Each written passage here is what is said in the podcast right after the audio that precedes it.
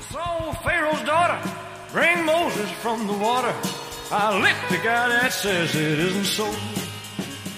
I was born about 10,000 years ago.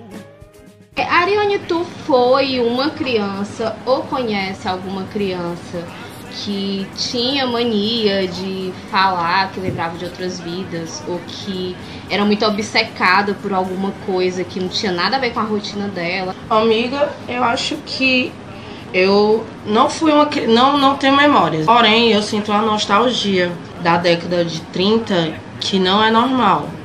Eu sinto uma saudade, mas como eu não vivi aquela época, eu nunca, né, não tenho, mas toda vida que eu vejo algo que remete a essa época, me sinto muito triste, sabe? Com muita saudade. Mas na verdade, eu, eu acredito que se eu tiver tido outra vida, eu tenha sido um cara. Eu tenho sido um cara, provavelmente eu sofri em algum acidente, porque eu também morro de medo de acidente. Eu tenho um trauma muito grande. Só de ver um acidente já me, eu passo mal. Passo mal mesmo. Porém, não tenho relatos sobre, sobre isso, né? Uhum. Agora a senhora, né? É, eu, eu ia até, eu ia até falar agora sobre o negócio de marca de nascença. Que eu também não tenho, assim. Eu tenho os meus gostos, assim, de. O pessoal fala que o cliente gosta de uma outra cultura, né? Tipo, eu gosto muito da cultura japonesa, mas é só por conta da, da cultura pop mesmo. Agora, essa marca de nascença que eu tava até conversando contigo. Serena. Ela... Serena. Serena. Como é que era a frase? A Serena que levou o tiro no peito, né? É, é, eu não lembro bem da história não, mas eu sei que tu me chamava de Serena por Hum. causa disso. Porque eu tenho esse, esse negócio aqui no peito. E ela sentia também, na novela ela sentia dor É. e tal. Quando ela sentia, se sentia mal sobre o cara que ela gostava lá, ela sentia mal, sentia uma dor nesse coisa. E, gente, coincidentemente, ela realmente, eu sempre brinco com ela, desde a gente, quando a gente era novinha, porque ela tem esse sinal no meio dos peitos. Eu, eu, e olha que eu brincava com isso, a gente nem existia essa novela ainda. Eu, o que é isso aí no meio dos teus peitos? Foi um tiro uma facada? Como foi que tu morreu? Sempre brinquei. E eu perguntei à minha mãe, porque desde sempre eu tenho. E eu perguntei à minha mãe, ela disse que não lembra de eu ter levado queda, porque se eu tivesse levado uma queda pra abrir os peitos desse jeito, ela ia lembrar, né? Com e é certeza. muito. Ou se algo tivesse ferido, ela ia lembrar. É, né? ela ia lembrar, porque Ainda é mais- uma cicatriz que. Eu tenho 30 e 30, 30 anos. Ah, Coen. Vai, E- Diag, vai. E essa cicatriz nunca mudou, né? Ela não diminuiu e tal. Então ela é como se fosse realmente um sinal que tá ali.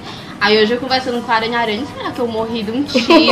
será que eu era bandida? Ou foi, fui morta por um bandido? Você é a Lerquina, ser a querida. Lerquina, a Bonnie. E é isso. Eu acho que a única coisa assim que me fez pensar hoje foi esse negócio dessa minha cicatriz aqui. Eu vi um, um, um relato, um caso, né? Tava pesquisando sobre os casos de reencarnação. Esse eu não me lembro muito bem porque eu não me aprof- aprofundei muito. Mas como você falou sobre essa marca de nascença, é, tinha um garoto que ele sentia muitas dores de garganta. E ele dizia aos pais que ele tinha vivido uma vida passada e que ele tinha levado tiros na garganta. E ele costumava a sentir essas dores fortemente. Levaram ele para hospitais. Aí ele, ele disse que sonhava. Criança que- pensar nisso, é, né? é meio complicado. E não tem como inventar porque não tem conhecimento. Como é que eu vou inventar sobre uma, uma situação antiga se eu não tenho nenhum tipo de. Porque é de, de 3 a 6 anos. É. Né? Aí não tem como ele ter tido um estudo, um estudo para lembrar disso. E esses relatos, gente, não é agora na época que tem internet fácil. Entendeu? Isso. Não é, não é num- numa época acessível. Essa- esses relatos vêm, gente, ó, vem década de 40, já tem crianças que, que já nascem. Gente, eu vi hoje relatos de dessa criança falando que os médicos, os pais procuraram médicos na época. A única coisa que cons- não conseguiram diagnosticar qual- o que era essa dor, a criança sempre repetindo que ele tinha morrido de um tiro na garganta na vida passada, ele tinha pesadelo, chorava muito. E os pais, né, agoniados, foram procurar hospitais e acabaram que decidiram tirar as amígdalas da criança. Aí tiraram com o tempo, criou um nódulo, um cisto na garganta dele. Aí os pais decidiram começar a conversar com eles sobre essa, essa suposta vida passada. Conforme eles foram se aprofundando na história, o cisto foi se desfazendo. É inexplicável. A ciência não pode explicar. Eu não posso explicar, você não pode explicar. É. Os pais não podem explicar. Então o que a gente pode acreditar era que ele estava incomodado, queria fechar o ciclo dessa vida, desse acidente. É, talvez tenha sido um trauma muito grande para a alma dele, que fez com que ele não cortasse o ciclo. Pois é, aí eu lembrei que, que existe na psicologia tradicional a terapia de regressão de memória, né? Isso. Mas também existe a terapia de regressão de memória para memórias de uma vida passada. E quando eles fazem isso, não é para provar, não é pra, por curiosidade. Eles fazem porque se a criança nasce com um trauma, com uma memória, porque às vezes a criança fica triste, porque tem saudade de alguém, ou de uma época, ou de uma casa. Então eles levam para essa terapia porque a criança tem que se desenvolver a vida dela aqui. Por mais que seja real ou que não seja, é importante que a criança tire essas lembranças que ela tem. Pode ter muita gente com depressão porque não entende. Quer entender, precisa de um. É, fica né? confuso, não entendem. É, tem essa nostalgia, tem essa saudade. Oi, gente, aqui é a Luciana. Eu vim interromper aqui um pouquinho para avisar que essa parte da gravação vai ficar um pouquinho estranha porque estava chovendo muito forte e acabou que ficou muito barulho de fundo e a nossa voz ficou bem baixa. Então é isso, só dessa satisfaçãozinha aqui para vocês. Você se lembra que a gente estava assistindo o um programa do Pochá do GNT? Sim. Que eles estavam falando sobre casos sobrenaturais em gravações ou na vida deles. Uhum. Ele relatou que ele, quando ele era mais novo, ele foi brincar de tabuleiro de Ouija com os amigos e acabou que é, desencadeou meio mundo de problema e eles precisaram ir para uma sessão espírita. Nessa sessão espírita, é, a, a médium conversou com ele e disse, perguntou se ele sentia alguma saudade, alguma nostalgia, se de vez em quando ele sentia uma tristeza, saudade de uma pessoa que ele não sabe quem é. E ele afirmou, disse que sim, que sentia sim, que tinha dias que ele se sentia tão mal que ele chegava a chorar de saudade, mas não sabia do que era, não sabia explicar. Então, com essa sessão, né, ela explicou para ele que existia uma mulher, né, o espírito de uma mulher que tinha acompanhado ele em vidas passadas, que era o grande amor da vida dele, a alma gêmea dele. Para quem não acredita, agora, né, já tem um relato bem forte sobre isso. E ele disse que quando ela falou isso, ele, poxa, então é isso. Então é por isso que eu sinto essa nostalgia, essa saudade Tava, ele disse que estava começando a vida sexual dele nessa época e que isso atrapalhava porque ele sentia uma angústia muito grande, como se sentisse culpa, né? Como se estivesse traindo. Traindo ela. E daí ele disse que a médium disse que ela estava lá e que ela precisava muito se despedir dele, que não estava conseguindo ir porque né, fechar o ciclo dela porque sentia muita falta dele. Aí eles conversaram e ele e a, a médium falou que ele ia receber um grande abraço de amor naquele momento. E ele disse que realmente sentiu né, aquele abraço intenso, aquela vontade imensa de chorar. E logo depois ele parou com as nostalgias, ela disse que ele não teria mais, ele realmente não teve. Ele disse que não queria porque era boa, a nostalgia não era ruim, mas que foi necessário, que foi necessário para ele poder continuar. Isso significa é, o que foi que ela disse? Que ela já tinha vindo com ele na Primeira Guerra, ela era, ele era um soldado e ela era enfermeira. Na Segunda Guerra, eles dois eram soldados. E na outra vida, eu não, não me lembro bem, mas acabou que ela acabou o ciclo dela, ela precisava da. Ela morreu. Ela morreu e não ia reencarnar mais. Aí, mas ele não tinha morrido. Ele, ele, não, não, ele já tinha morrido, só que ele tinha o resto, tinha uma missão para cumprir. Ela já tinha cumprido todas as missões dela. Só que ele ainda não, ele precisava reencarnar, que é o Guilherme Werner que ele precisava reencarnar no Guilherme para cumprir uma missão sobre isso. Que até dá medo, porque se ela tiver cumprido a, a, o ciclo dele, ele, ele também, ele também é, deve estar né? cumprindo. então significa que vai acabar o ciclo dele, né? Mas que se acabou, isso não é ruim, isso é bom, quer dizer que acabou a missão, né? É natural. Eu acho que o que eu acho bonito no espiritismo é que eles veem isso de uma forma tão natural, né? Tipo, eu nunca fui pra sessão e tal, mas o pouco que eu sei do espiritismo é que eles veem isso como uma coisa natural. Eles não, não veem a morte como um tabu, eles veem como uma passagem. Eu assisti um vídeo em que falava sobre todas as vezes que a vida vai se renovando e eu fiquei com uma frase na minha cabeça que é de que o mundo é uma escola e cada vida é como se fosse um ano letivo. Né? Cada vida a gente vem para aprender mais. É por isso que tem criança. É, eu já conheci crianças assim, que são pra frente, as conhecidas crianças pra frente, é. que fala muito bem, que é preocupada com roupa, que você vê assim, ó, aquela menina parece uma senhorinha.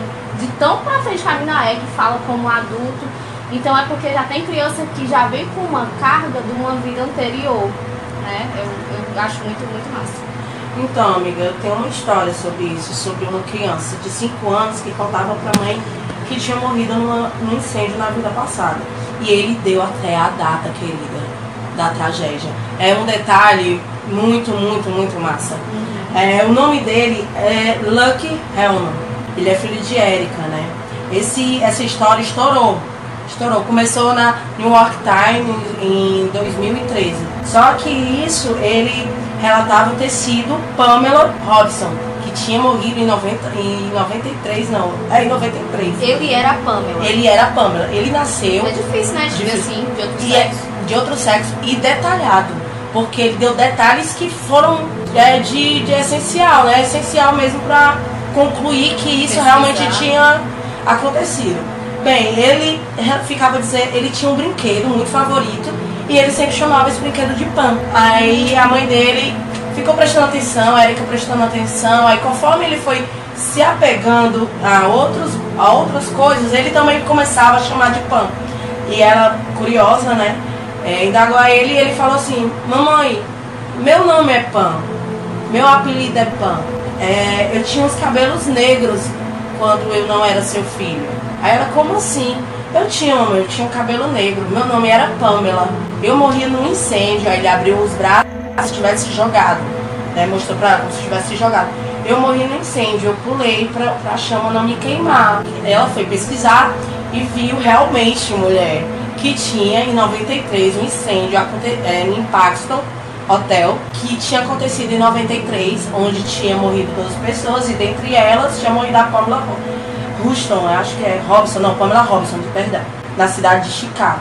E ele deu detalhes. Ela, ele disse que ela era negra, sempre não tinha visto, não sabia, não tinha pesquisado. Ele disse que ele era negro, que ele tinha uma filha e que ela usava brincos e que os, e os cabelos dele eram negros.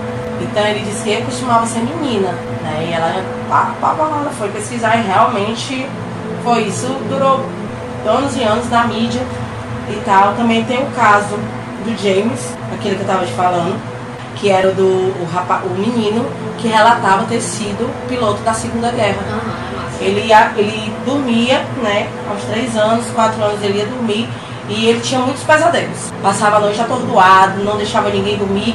E conforme ele ia tendo os pesadelos, os pais dele, que se chama, é o filho do Bruce e da Andrea, que daqui a pouco eu vou dar uma dica para vocês de um livro que eles escreveram sobre esse relato que é magnífico para quem gosta, né, quer se aprofundar.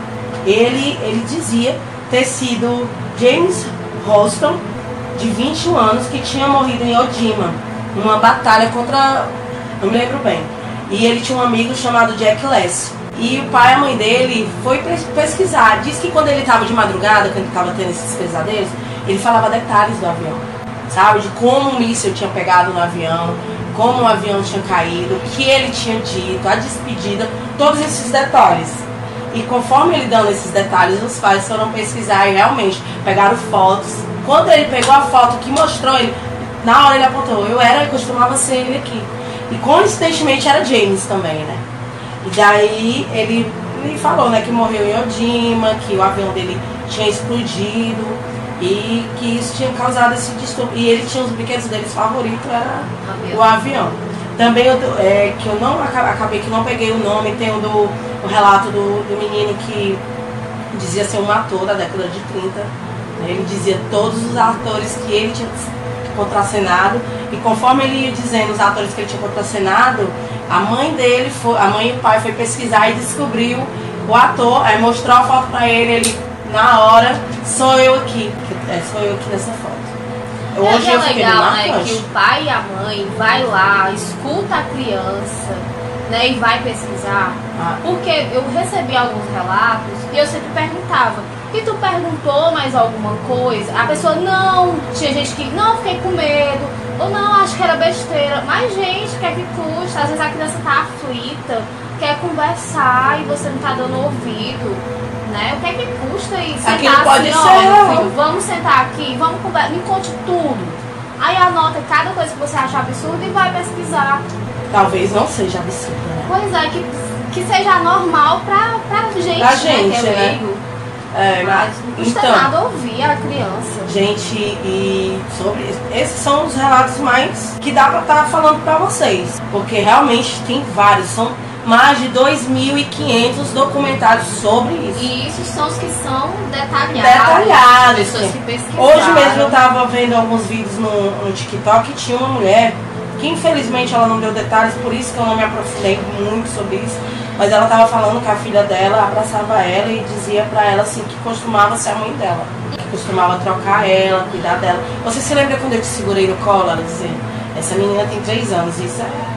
E ela disse também, que já fugindo um pouquinho da, do tema, disse também que uma vez ela disse para uma tia dela, para ela, que uma tia dela queria muito falar com a irmã dela. E a irmã, e essa tia dela já tinha morrido, e ela disse que ela estava na janela, ela disse que foi toda arrepiada. Ai, meu Deus. Isso acontecer comigo, bebê, eu vou dizer assim, não tenho condições de ah, conversar com você agora. O choque, é, meu amor, deixa o choque passar. Deixa a titia pegar a câmera, você vai apontar pra titia que tá chamando lá fora. E eu vou ficar escondida no quarto, né? É a câmera e o gato, que é as duas formas de provar Sim. que tem alguma coisa. Ai, mulher, gato, gato não, porque o gato é triste e doloroso. Menina, hoje eu na cama, assistindo vídeo sobre isso. Ah. E minha, o dia frio, né? Minha gata passou o dia na cama comigo. Aí eu me deitei assim, aí a minha gata olhando lá pro guarda-roupa e olhando pra minha gata.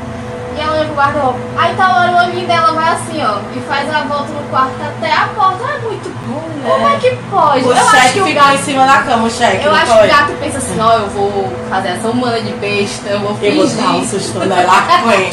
Cata aqui. Fala, ei, como é Roliço, né? Outra cachorro, ei, Roliço, se liga aí que eu vou dar um susto a Luciana agora babado. Ah, eu não aguento. Trolei minha dona, trolei minha dona. Amanhã tá só o vídeo dele no TikTok. Trolei minha dona, olha no que deu.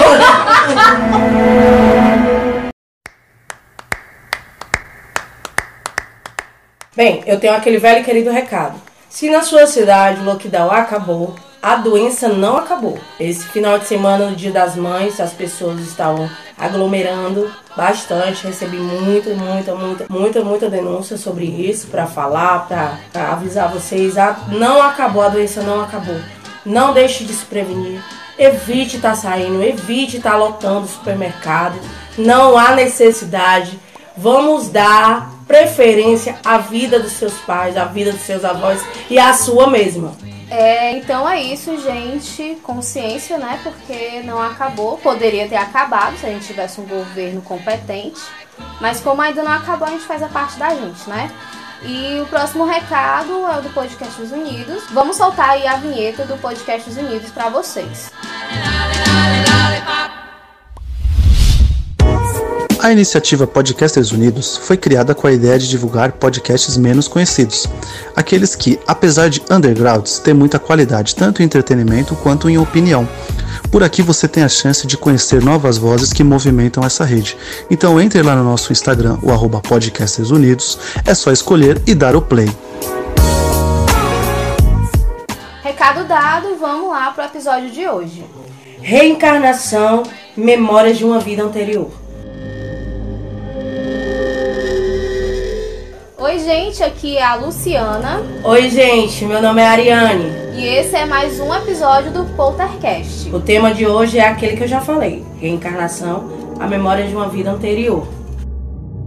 A reencarnação ela é uma ideia central de diversos sistemas filosóficos e religiosos. Segundo essa ideia, uma porção do ser é capaz de substituir a morte do corpo Essa porção ela é chamada de consciência, espírito ou alma. E esse espírito seria capaz de se ligar a diversos corpos para alguma finalidade específica, como o autoaperfeiçoamento ou anulação do karma, por exemplo. A reencarnação, ao contrário do que pelo menos eu pensava, não acontece de forma aleatória. Ela é também vontade, vontade de quem foi e de quem ficou e essa vontade ela é muito influente no processo da encarnação. Por esse motivo, é comum relatos de irmãos que voltam como sobrinhos ou até de pais que reencarnaram como filhos de quem costumavam ser seu próprios, seus próprios filhos na vida anterior. Mas também há a reencarnação compulsória, que é quando o espírito se encontra em um determinado nível de sofrimento em que somente uma reencarnação poderia levar esse espírito a alcançar a uma consciência. É como se o espírito tivesse tão perdido que ele não tivesse como encontrar uma afinidade, né? Ele não conseguisse encontrar um corpo para poder formar, porque ele não tem consciência nenhuma, ele está perdido, né? Digamos assim.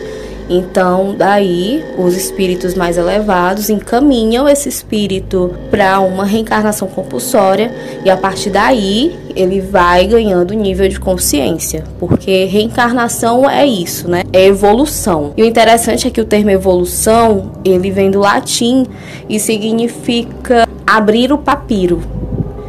Né? Então, é, digamos que a reencarnação é uma evolução e evoluir é abrir algo para absorver o que tem dentro, para aprender.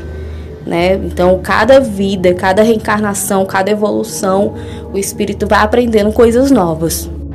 A ciência também adotou uma visão aberta de casos de reencarnação, frequentemente relatados por psicoterapeutas, que eles usam hipnose para descobrir traumas do passado. Ainda mais intrigantes são as histórias de crianças entre 3 e 6 anos de idade, cara. Relembrando histórias de reencarnação com detalhes incríveis. Essas crianças têm conhecimento de assuntos avançados demais para a idade delas, se liga. Informações particulares de pessoas que elas nunca deveriam conhecer.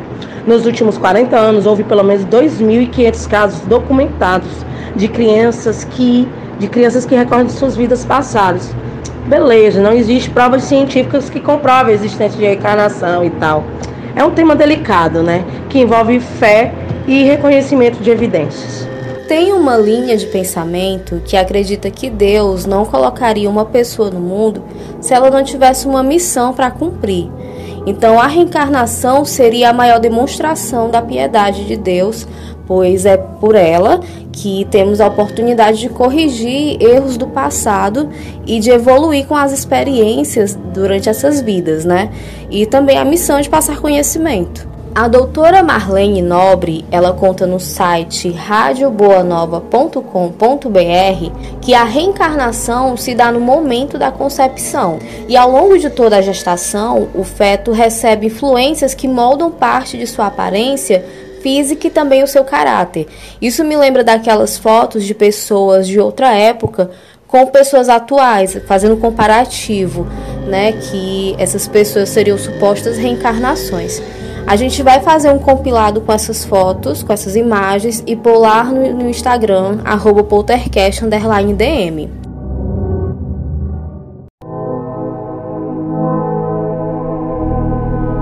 E a gente recebeu o relato de uma ouvinte. Vou soltar aqui o áudio para vocês ouvirem. Eu sempre tive quis fazer regressão. Não que eu tinha tanto essa vontade, mas era uma coisa que eu tinha curiosidade. Só que a gente nunca acha que a gente pode ter sido uma pessoa ruim em outra vida, sabe? Tipo, jamais imaginei que eu poderia ter feito que eu vi em, por ser uma coisa que eu abomino totalmente nessa vida. Então, tipo, eu fiquei muito chocada com o que eu vi, porque de certa forma, que nem falei, tu não tá preparada, tu não, a gente não imagina que a gente pode ter sido uma pessoa ruim em outra vida, justamente porque era uma coisa que eu abomino totalmente nessa vida. Então, foi bem pesado assim o que eu vi, sabe? Eu sou uma pessoa que eu sempre me importei muito com essa questão de racismo, tipo, sempre foi uma bandeira que eu me importei muito desde criança, assim, que eu sempre. Foi uma coisa que eu sempre lutei muito contra, sabe? Então, quando eu vi o que eu vi, eu fiquei totalmente chocada, assim, tipo, que nem eu falei, jamais imaginei, por ser uma coisa que eu abomino tanto nessa vida. Tipo, tive a visão quando eu tomei a segunda dose da ayahuasca. Ela primeiro me mostrou que eu era um fazendeiro, assim, eu não tava entendendo direito por quê. Daí depois mostrou, tipo, é, os escravos, assim, como se eu fosse fazendeiro naquela época, daquelas fazendas de café, assim. Daí, primeiro mostrou que eu era fazendeiro, depois mostrou isso, tipo, das fazendas, aí mostrou, tipo, os negros que eram escravos e tal. E daí eu entendi que, tipo, eu era como se fosse a pessoa que fizesse mal para eles, sabe? Aí eu fiquei muito, muito chocada, assim, com o que eu vi na hora, tipo, foi muito pesado tinha uma amiga minha consagrando comigo e quando meio que passou, eu nem quis acessar tudo assim, tipo, não sei se ia mostrar mais coisas, tipo, eu espancando, sei lá, fazendo isso com as pessoas. Eu não quis mais ver, porque eu fiquei muito chocada de verdade com o que eu vi, tá ligado? Daí, tipo, quando meio que passou assim o efeito, tá? Eu conversei com a minha amiga que tava lá. Daí eu fiquei muito, assim, perplexa, sabe? Porque, que nem eu falei, a gente nunca imagina que a gente pode ter sido uma pessoa tão ruim em outra vida, justamente por ser uma coisa que eu abominava. Aí eu peguei, contei pra ela e tal, daí ela falou pra mim que, tipo, não era pra eu ficar mal. Daí, provavelmente era por isso que, tipo, eu tinha evoluído quanto a isso, que provavelmente era por conta disso que eu ia me importar tanto com isso de racismo, assim, de ser uma coisa que eu luto tanto contra, sabe? Sobre isso de ter visão de outra vida, eu digo que a pessoa tem que estar muito preparada pro que psicologicamente, porque ela pode ver, porque eu já vi muito disso, principalmente nesses grupos do. muita gente eu vejo procurando para fazer regressão, que, tem curiosidade e tal. E, cara, é uma coisa que eu não recomendo para as pessoas, porque a não ser que, tipo, ah, seja algo que te incomoda, tu não sabe de onde vem isso, tu já tentou passar por psicólogo, aí sim tu fazer regressão, sabe? Porque, que nem eu falei, às vezes a pessoa não tá preparada porque ela pode ver eu vi aquilo e tal, daí fiquei muito, bem pensativa naquela semana e tal, mas depois eu, eu melhorei, assim, sabe? Porque, tipo, falei pra mim mesmo, tipo, cara, eu sei que eu não sou assim nessa vida, é uma coisa que eu me importo extremamente, tipo, né, jamais seria qualquer coisa relacionada ao tipo e tal. Então, depois passou, assim, sabe, esse sentimento. Mas só digo que quem procura saber sobre outras vidas, a pessoa tem que estar muito preparado porque ela pode ver, sabe? tem que estar bem ciente que ela pode ver que ela foi uma pessoa muito ruim, assim.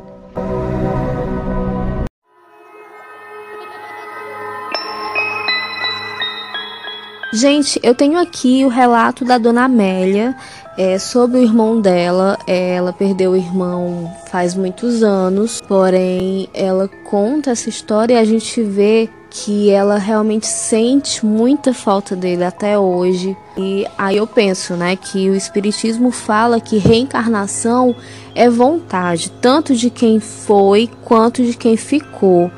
Então, vendo a história da Dona Amélia, a gente vê que ela realmente é, sente falta dele e que ela queria muito que ele tivesse com ela, né? Que não tivesse acontecido a tragédia que aconteceu e eu vou contar agora.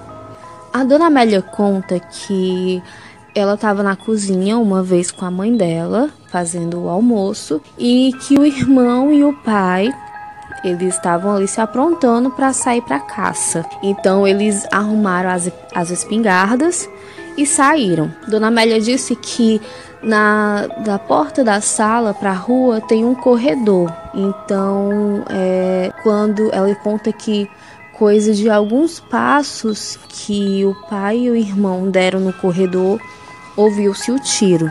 O tiro foi acidental, uma das espingardas disparou, a espingarda do pai dela, e ele estava atrás, o irmão na frente.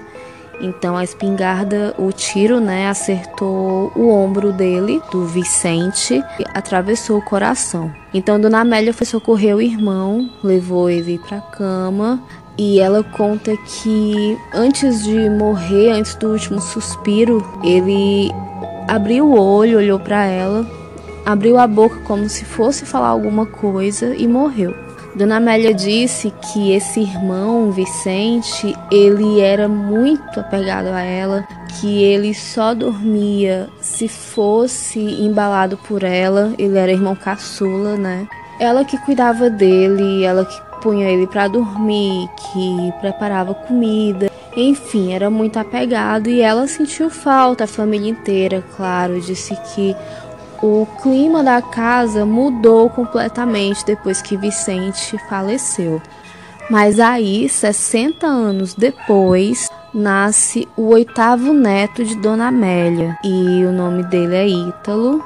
Então, o Ítalo, ele nasceu com uma marca no ombro, nas costas, muito semelhante a uma cicatriz que poderia ter sido feita por um tiro. Seis meses depois, essa cicatriz sumiu. A mãe do Ítalo também disse, a filha da dona Amélia, né? Ela fala que o Vicente ele teve uma doença na área do bumbum, mas ela não falou o que era. Só sei que essa doença deixou alguma marca. O bebê, o Ítalo, também nasceu com a marquinha no bumbum.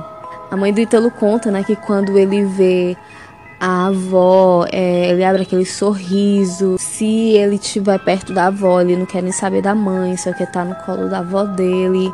Que é um amor que ela tem oito netos, né? O Ítalo é o oitavo. E nenhum deles tinha esse apego tão grande quanto que o Ítalo tem com ela, né? Com a dona Amélia. Então elas acreditam que pode ser que o Vicente tenha voltado como o neto da dona Amélia, como o Ítalo. E ela e a filha falam que ah, a gente não, não quer provar para ninguém, a gente não se importa se alguém acredita. A gente acredita e a gente está feliz com isso. A filha da dona Amélia conta que ela não, não conheceu o tio Vicente, mas que a história dele estava sempre muito presente porque Dona Amélia estava sempre falando dele. Então ela diz que se sente bem se o filho dela tiver servido como um meio do tio Vicente voltar e cumprir a missão que ele tem para cobrir, a, a cumprir a mensagem que ele tem para passar. Então ela diz que se sente muito feliz de ter participado disso e não importa se as pessoas não acreditam, que o importante é que eles se sentem bem com isso e que a família está bem. Né, desde que isso não vá afetar na, no desenvolvimento da criança, né, do Ítalo, eu acho que não tem mal nenhum pensar assim, né, é, talvez se apegar a isso e, enfim, uma história muito bonita porque é, a gente vê que a Dona Amélia, ela, ela muito apegada ao irmão e de repente até um conforto. Ela tem um neto que é tão apegado a ela e que traga esses traços aí que nasceu com ele, né? Que o irmão dela tinha. Tem um caso que é bastante interessante e eu vi há alguns anos atrás, foi um dos primeiros casos de reencarnação que eu que eu vi, né? Assisti, eu tava vendo coisas aleatórias e esse caso apareceu no meio dos vídeos. Então é sobre a Shanti Dev, que é uma mulher indiana. Ela nasceu em dezembro de 1926 e aos quatro anos foi que ela começou a dar sinais de que tinha memórias de outra vida. Então, aos quatro anos, a Shanti começou a, a falar das lembranças dela e foram investigar. Um grupo do Mahatma Gandhi foi investigar tudo que ela falava. O caso dela, após muito se investigar, foi considerado o caso que prova a existência da reencarnação. Então, antes mesmo dos quatro anos de idade, ela falava com toda a convicção que ela era casada, que ela foi casada, né? Aliás, em outra vida, que o nome dela era Lud e que ela viveu em uma cidade chamada Mathura, na Índia. Só que aí ninguém acreditava na menina. Ah, alguém conversou com ela, alguém inventou essa história, ela tá repetindo alguma coisa que alguém falou para ela. Então a menina tentou fugir de casa, porque ela queria provar, ela queria provar que ela, que ela estava falando era verdade. Aí lá vai a menina tentar fugir para procurar a cidade onde ela viveu. Mas aí o tio avô dela ficou cansado com aquela situação, a menina falando aquelas coisas, o povo duvidando da menina. Então ele resolveu que ia ajudar. Aí ele fez uma coisa que todo mundo deveria fazer. ter feito com a Chante e todo mundo deveria fazer com as crianças que a gente tem próximo, que foi ouvir. Ele sentou a Chante no canto e ouviu. Ouviu tudo que ela tinha para contar, com todos os detalhes. É, simplesmente ouviu, sem duvidar de nada, deixou a menina contar tudo. E ele perguntou principalmente sobre o marido, se ela lembrava dele, as características. A menina não só lembrava do marido, como ela lembrava do endereço lá em Matura. Ela sabia o endereço que ela viveu. E ela também deu o nome completo do suposto marido. O nome dele era Colby Kedar Na. Acho que é assim que pronuncia. Aí o tio avô da Chante resolveu enviar uma carta para o endereço lá que ela deu.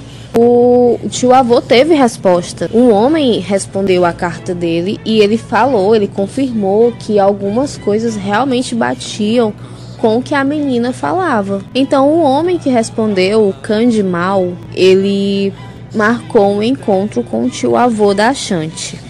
E o tio avô foi e levou a menina. Então o, o Candimal começou a fazer perguntas a ela e ela respondendo tudo, tudo, tudo.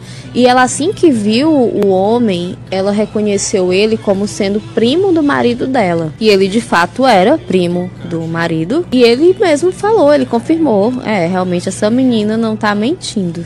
E além de tudo isso, né? É, ela era uma menina de 4 anos de idade que nunca tinha saído da cidade dela e chegando lá na cidade de Matura, ela reconhecia o dialeto deles. Como?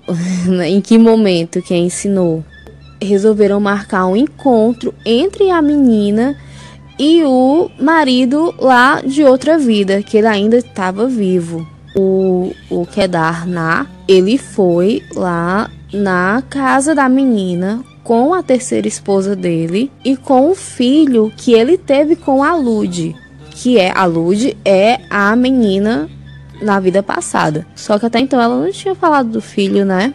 E o que disseram, gente, quem presenciou, foi que a menina chorou durante uma hora, assim de. Tu imagina a criança chorando durante uma hora, emocionadíssima, porque viu um cara que a família nunca tinha visto na vida, uma criança de 4 anos. O filho do Kedar e da Lud já era mais velho que a Chante. E aí foi a vez dela fazer as perguntas. Imagina, oh meu Deus. Uma meninazinha de 4 anos fazendo um monte de pergunta para um adulto e para um menino mais velho que ela. E aí o Kedar é, depois disso, dessa reunião com ela, ele também se surpreendeu e passou a acreditar que aquela menina realmente era a reencarnação da sua falecida esposa. E foi aí que entrou o pessoal lá do Mahatma Gandhi para investigar esse caso. E para você ver a proporção que o caso tomou, é, a Shanti ela chegou a se, a se encontrar pessoalmente com o Mahatma Gandhi. Então a menina passou por mais uma sabatina, foi observada por horas. Ninguém conseguiu provar que o que ela dizia era mentira, porque ela acertava tudo a família já já queria encerrar isso porque, enfim, a menina de quatro anos, né, gente, passando por tudo isso, dá um, meio que uma aflição. Chante, depois de tudo isso, depois de rever o marido de outra vida, resolveu que tinha que seguir a... ela resolveu, gente, a gente tá falando de uma criança de quatro anos. E ela resolveu que tinha que seguir com a vida dela, a nova vida dela, porque ela jamais ia poder continuar a vida da, da Lud, né? A vida antiga dela. Ela só tinha que viver a nova vida dela. E é aí que eu volto lá para a questão de terapia. O fato é que a criança estava sentindo essas coisas, a criança está lembrando dessas coisas. Então isso é fato. A criança tem memórias, mesmo que ela esteja inventando, alguma coisa errada tá. Então, terapia porque aí a criança tem que desenvolver, tem que crescer, tem que viver a vida dela. Ela não pode vir até a, vida adulta pensando numa vida que ela supostamente teve antes dessa, né? 50 anos depois, um repórter investigativo resolveu reviver toda essa história aí da Lud e da Chante. Nisso, a Chante já tinha seus 54, 55 anos. Ele conseguiu encontrar ela onde ela trabalhava, que era num. Ela tinha um cargo público. E ela não quis saber do repórter, não quis saber de tocar nesse assunto. Fez a egípcia, não, não quis, não quis mesmo falar mais com isso, não queria reviver toda aquela história. Porque aí tu imagina, né? Quando ela tinha quatro anos, ela resolveu que, que ia seguir com a vida dela, que ia ter que esquecer aquelas coisas, o marido e tal. Aí vem um repórter para fazer pergunta. A mulher com 55 anos já. E até essa época aí, ela com 50 e poucos anos, ainda tinha gente enchendo o saco, tinha escritores que queriam contar a vida dela, só que eles queriam provar que ela era uma farsa. Contar a história de uma criança que inventou tudo aquilo. Eles queriam vender a história dela como sendo uma farsa. Só que ninguém nunca conseguiu provar que ela estava mentindo. Ninguém nunca conseguiu vender essa história como uma história mentirosa. Inclusive, alguns escritores ficaram é, obcecados né, pela história da menina, os pesquisadores, porque ninguém simplesmente conseguiu provar que aquilo ali era mentira. E é isso, ficou nisso e acabou assim. Tem o livro dela, é o I Have Live Before, mas não foi feito com a cooperação dela. Ele é feito a partir de, de pesquisas. O autor é o Sture Strange, ele é um dos caras que ficou obcecado por ela, pela história dela e ele acredita nela, mas eu não achei ele em português, só tem ele em inglês. Assim, que eu saiba, né? Ele tá na Amazon.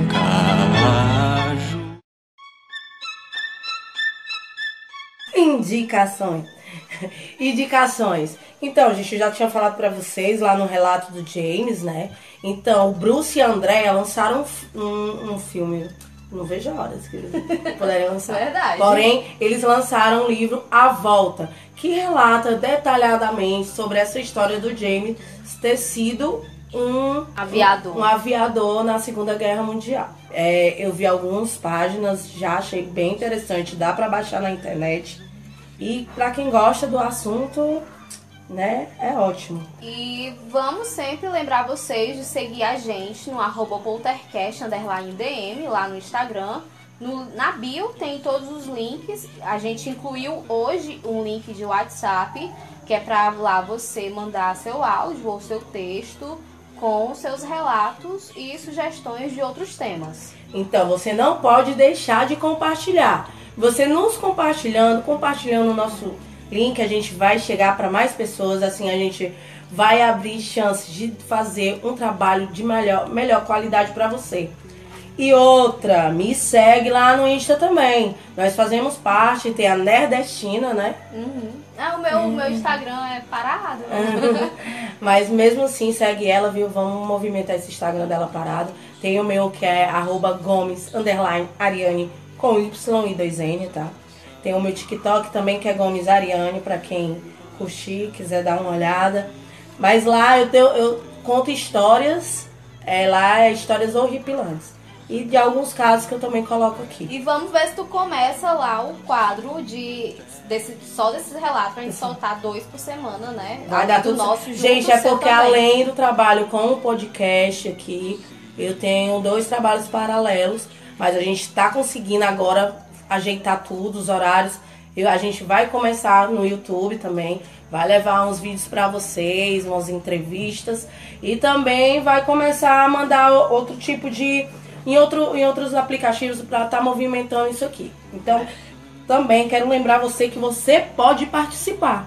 Então não perde tempo. Você tem um relato? Tem uma história massa para contar?